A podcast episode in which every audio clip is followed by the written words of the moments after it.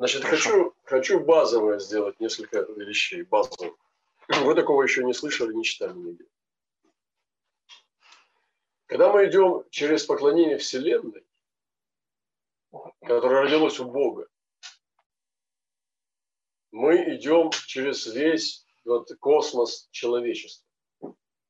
И мы должны знать, как развивается поклонение, которое превращается в нас, когда, как, она, когда, как оно персонализируется.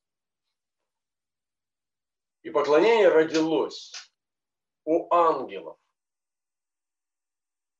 Мы должны понимать, что поклонение рождается у ангелов.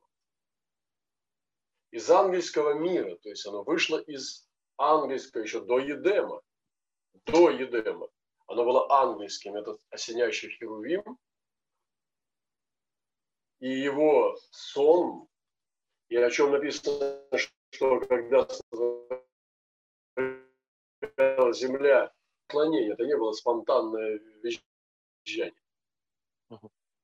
Это было все совершенно. Все, что на небе, это все чистое, красивое, совершенное поклонение. Дальше ангельское поклонение переходит в сотворение. Значит, мы видим творящую силу поклонения. Мы видим, как поклонением творится. И важно то, что э, понять, что настоящее поклонение сотворяет. Вот что мы должны сегодня понять. Потому что мы не поем песенки. Мы не поем песенки под гитарку и под синтезатор. Мы сотворяем. И это не говорит о том, что нам надо глотки рвать. Это говорит о том, что это пророческое действие, изменение наших земель, сотворение. И Бог поклонением сотворял эту землю. Вы представьте, что это такое.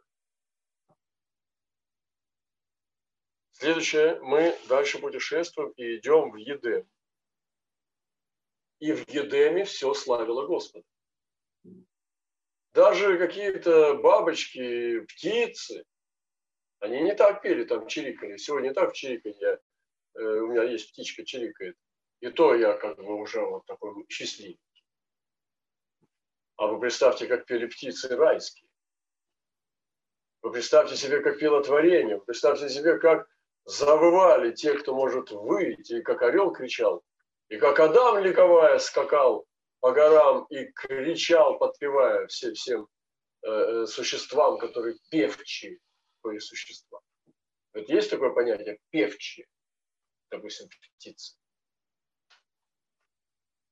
Значит, идет от ангелов через сотворение и идет в Едем, заходит Вот такой скрипичный ключ, такой рисунок. Заходит оно в Едем. И в Едеме наслаждение. Там тема наслаждаться поклонением с Богом. Братья и сестры, дорогие, это все для нас. Вы понимаете? Это все не история про дядю. Это все про нас.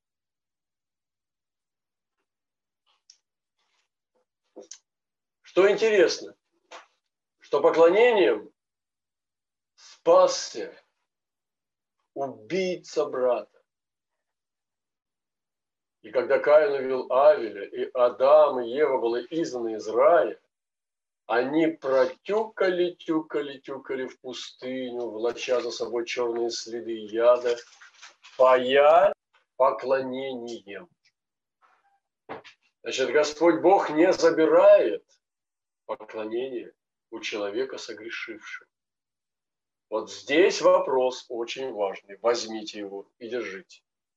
Не упускайте. Это ваша ферзь в вашей правой руке. Держите его, вам пригодится.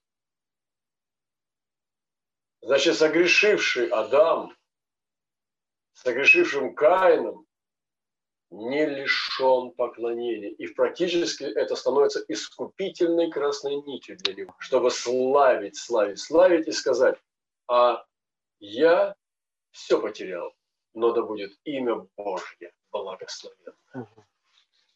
Что начинает происходить с поклонением дальше?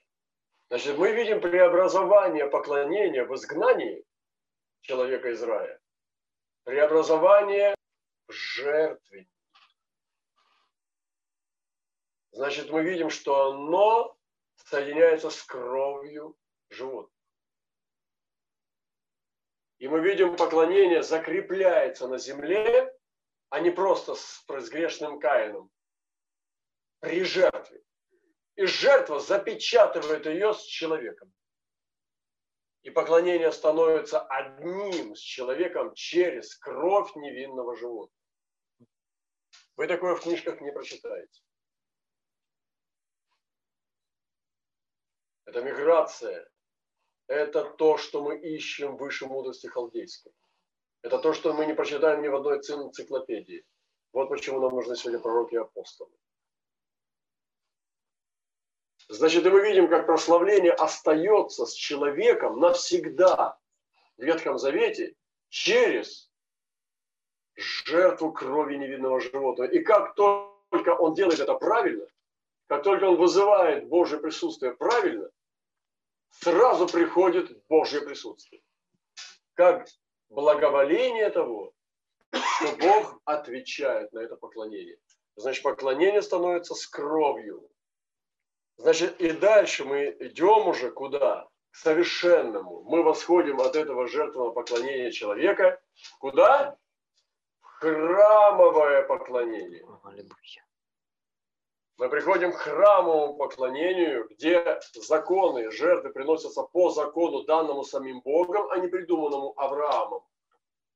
Это же не Авраам Исаак придумал, как надо жертву Богу приносить, а это сам Бог повелел Моисею, как ему надо приносить. То есть, другими словами, жена сварила тебе борщ, ты говоришь, ты знаешь, здесь не хватает лука, вот этот чеснок вообще убери отсюда. Поэтому вот это почисти. И вот по этому рецепту, по-моему, вари. О, вот это хорошо. Вот так мне поклоняйся. То есть Бог поправил человека, который интуитивно создал жертву сам, он поправил человека так, когда он уже устанавливает правила поклонения. И это храмовое поклонение.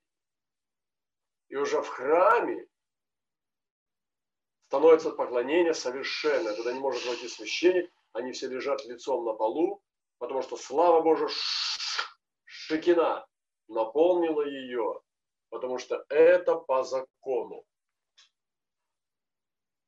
Вы видите, как о поклонении все непросто, как все мигрирует законно. Значит, храмовое поклонение.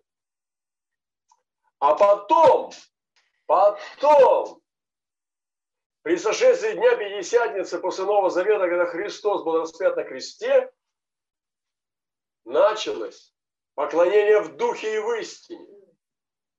И высвободилось поклонение в домашней церкви.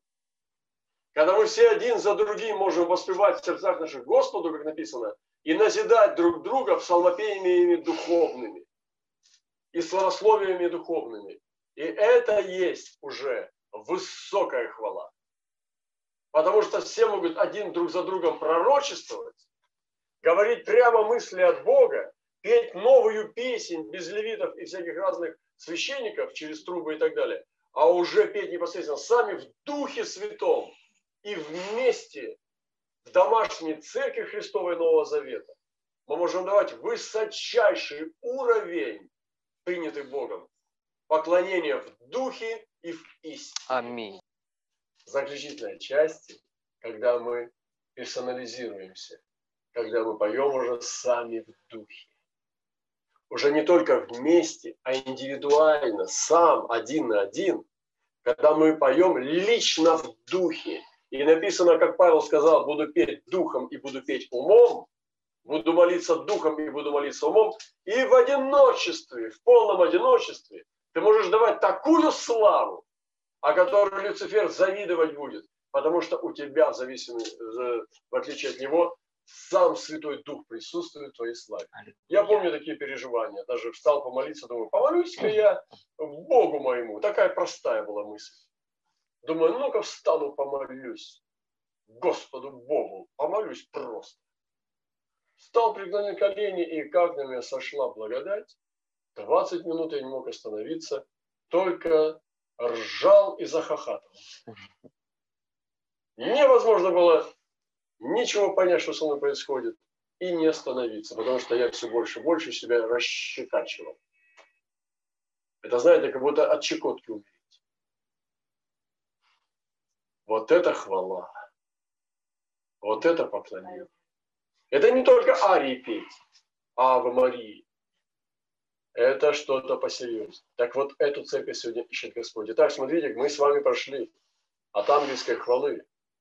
Прошли через все, и это есть духовное. Прошли через изгнание человека, через сотворяющую вселенную.